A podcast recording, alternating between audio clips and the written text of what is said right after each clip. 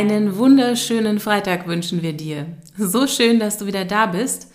Und ja, Linda, sag mal, wie viel Zucker gab es bei dir diese Woche? Hm, naja, ich meide ihn ja eigentlich, äh, so wie du, gänzlich im Alltag. Mhm. Das ist aber ja gar nicht so leicht immer, denn auf den Zutatenlisten, da steht ja meist nicht nur einfach Zucker drauf. Ja.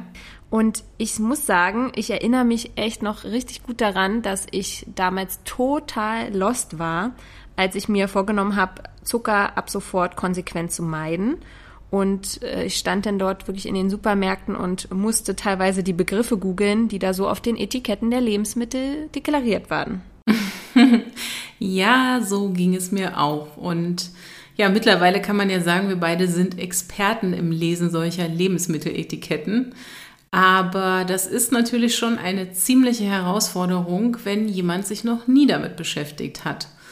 Und am besten ist es natürlich einfach so viel wie möglich frische und unverarbeitete Lebensmittel zu kaufen und diese natürlich auch selber zuzubereiten. Dann umgeht man ja durchaus schon das Problem mit dem versteckten Zucker. Yes, genau. Das ist natürlich das Allerbeste und auch unser Universaltipp an dieser Stelle. Da frisch kochen oder selbst zubereiten aber nicht immer möglich ist und ja, wir manchmal halt einfach auf verpackte und verarbeitete Dinge zurückgreifen müssen, teilen wir dir heute unsere Tipps mit, wie du Zucker in seinen ja ganz unterschiedlichen Formen ganz schnell in den Produkten erkennen kannst. Und natürlich ist Zucker, also normaler Haushaltszucker oder auch weißer Zucker genannt, relativ schnell zu erkennen. Also es gibt ja den Zucker ganz normal zu kaufen als braunen Zucker, Rohrzucker, Puderzucker, Traubenzucker, Vanillezucker oder auch Kaniszucker und den sollten ja so ziemlich alle gut erkennen können. Anders sieht es dann aber schon aus mit Begriffen wie zum Beispiel Dextrose. Denn auch dahinter steckt die reine Glucose, diese wird auch oft als Traumzucker für Sportler verkauft. Hm. Und an dieser Stelle ist es vielleicht noch gut zu erwähnen, dass der handelsübliche, also der weiße Zucker, zu je 50 Prozent aus den sogenannten Einfachzuckern Glucose und Fructose besteht. Die Glucose, so wie wir auch in der letzten Episode schon erwähnt haben, sorgt ja dafür, dass unser Blutzuckerspiegel steigt und die Bauchspeicheldrüse Insulin ausschüttet. Die Fructose hingegen, die gelangt nur ganz langsam ins Blut und wird ohne das Insulin verstoffwechselt. Sie erhöht den Blutzuckerspiegel also kaum. Jedoch ist es so, dass die Fructose in die Leber gelangt und ja, dort wird sie nämlich in Fett umgewandelt. Das führt dann auch zu den ja sehr unliebsamen Fettpölsterchen, wenn man zu viel Fructose konsumiert. Und damit ist natürlich nicht der Konsum von zwei Stück Obst gemeint, mm -mm. sondern die Industriefructose, die heute in so vielen Lebensmitteln steckt. Genau und leider auch zu einer Verfettung der Leber führt. Mm. Auch Diabetes Typ 2 und ein schnelleres Wachstum von Krebszellen wird mit einem erhöhten Fructoseverzehr in Verbindung gebracht. Und die Folgen, also wenn man Fructose so isoliert in reiner Form verzehrt, die sind fast noch dramatischer als die von reiner Glucose. Ja, die Fructose, auf die kommen wir nochmal separat zu sprechen, spätestens wenn wir zum Thema Diabetes eine Episode machen. Zumindest kannst du dir ja schon mal merken, dass du isolierte Fructose unbedingt vermeiden solltest. Damit sind, wie schon gesagt, keine natürlichen Früchte gemeint, denn die liefern ja noch viel mehr als nur die Fructose, nämlich auch Wasser, Ballaststoffe und unzählige Mikronährstoffe. Aber natürlich solltest du auch hier nicht übertreiben und morgens, mittags, abends riesige Obstberge verspeisen. Also, meide auf jeden Fall erst einmal alle Lebensmittel, die auf ihren Etiketten HFCS stehen haben. Denn das HFCS steht für High Fructose Corn Syrup. Das ist jetzt ein englischer Begriff und dahinter steckt meist ein aus hochgezüchtetem Mais gewonnener Zuckersirup, der für eine wahre Fructose Zucker, also Fructose, Glucose, Flut in unserem Körper sorgt und mittlerweile leider auch in Europa im Einsatz ist. Ja, derartige Sirupe werden zu gerne in den Fertigprodukten verarbeitet. Diese sind nämlich noch viel günstiger, da sie aus besonders billigen Rohstoffen gewonnen werden, wie zum Beispiel aus Mais.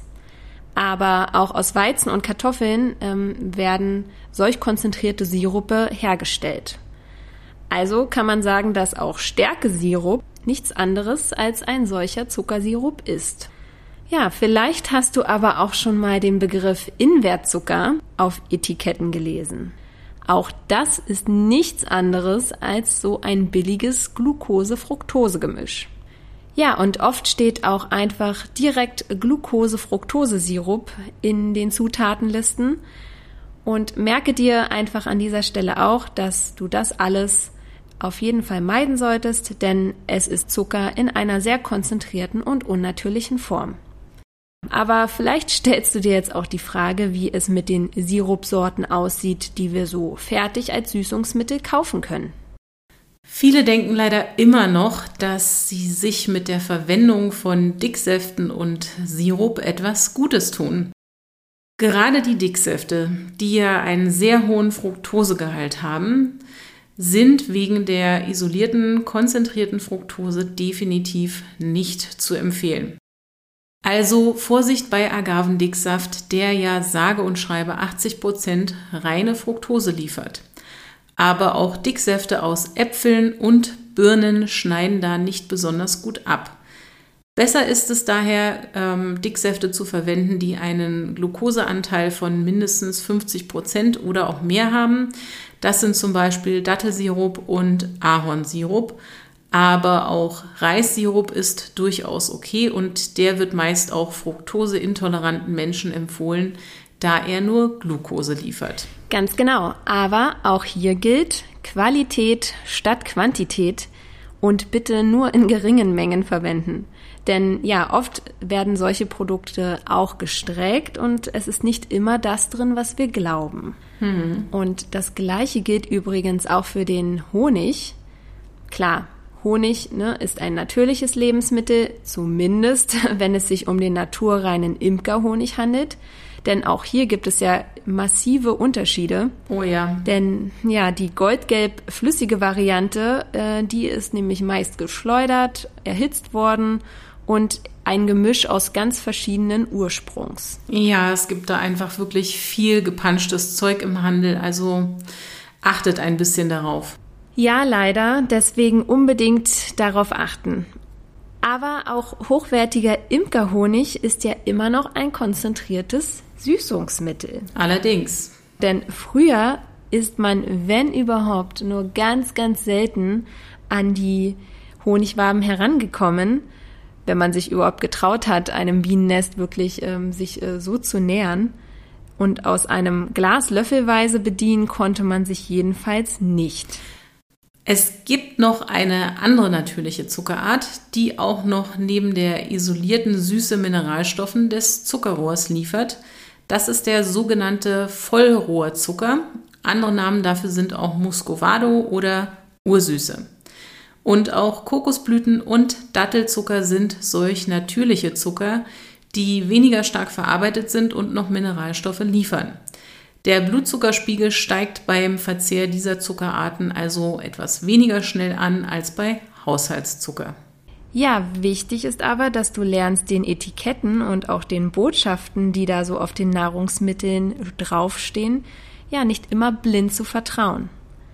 Der Claim zuckerfrei der bedeutet nämlich lediglich, dass keine Saccharose, also kein Haushaltszucker enthalten ist. Genau, das Thema Täuschung wird ja auch immer wieder heiß diskutiert. Bisher ändert diese Diskussion jedoch nichts daran, dass sich hinter vielen Begriffen Zucker und auch Zuckergemische verstecken, die einfach nichts anderes als konzentrierter Zucker sind. Und hier nur mal eine kleine Liste, also ihr findet dazu im Netz sicherlich noch ausführlichere was so alles auf den Zutatenlisten draufstehen könnte, hinter dem sich am Ende des Tages wirklich Zucker versteckt. Da hätten wir Dextrin, Fruchtextrakt, Fruchtsüße, Gerstenmalz, Gerstenmalzextrakt, Karamellsirup, konzentrierte Fruchtsäfte, Laktose, Magermilchpulver, Maltose, Malzextrakt, Molkenpulver, Oligofructose, Polydextrose, Raffinose, Süßmolkenpulver, Vollmilchpulver und Weizendextrin. Wow, das ist echt so viel. Wahnsinn. Ja, und das noch nicht mal die ganze Liste. Nee. Ne? Also googelt das gerne nochmal. Ne?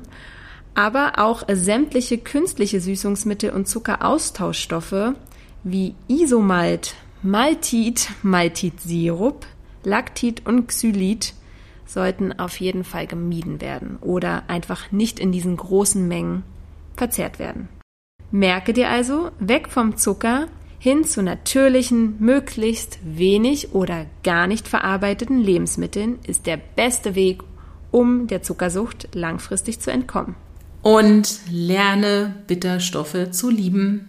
Radicchio, Artischocken, bitterer Rucola oder auch mal Rohkakao, zum Beispiel in Form von Kakaonips, bringen deine Geschmacksnerven wieder ein Stück in die Harmonie und weg von dem extrem Süßen. Besonders wertvoll ist auch die Einnahme eben von bitteren Kräuterpulvern. Linda und ich sind ja da beide Fans von.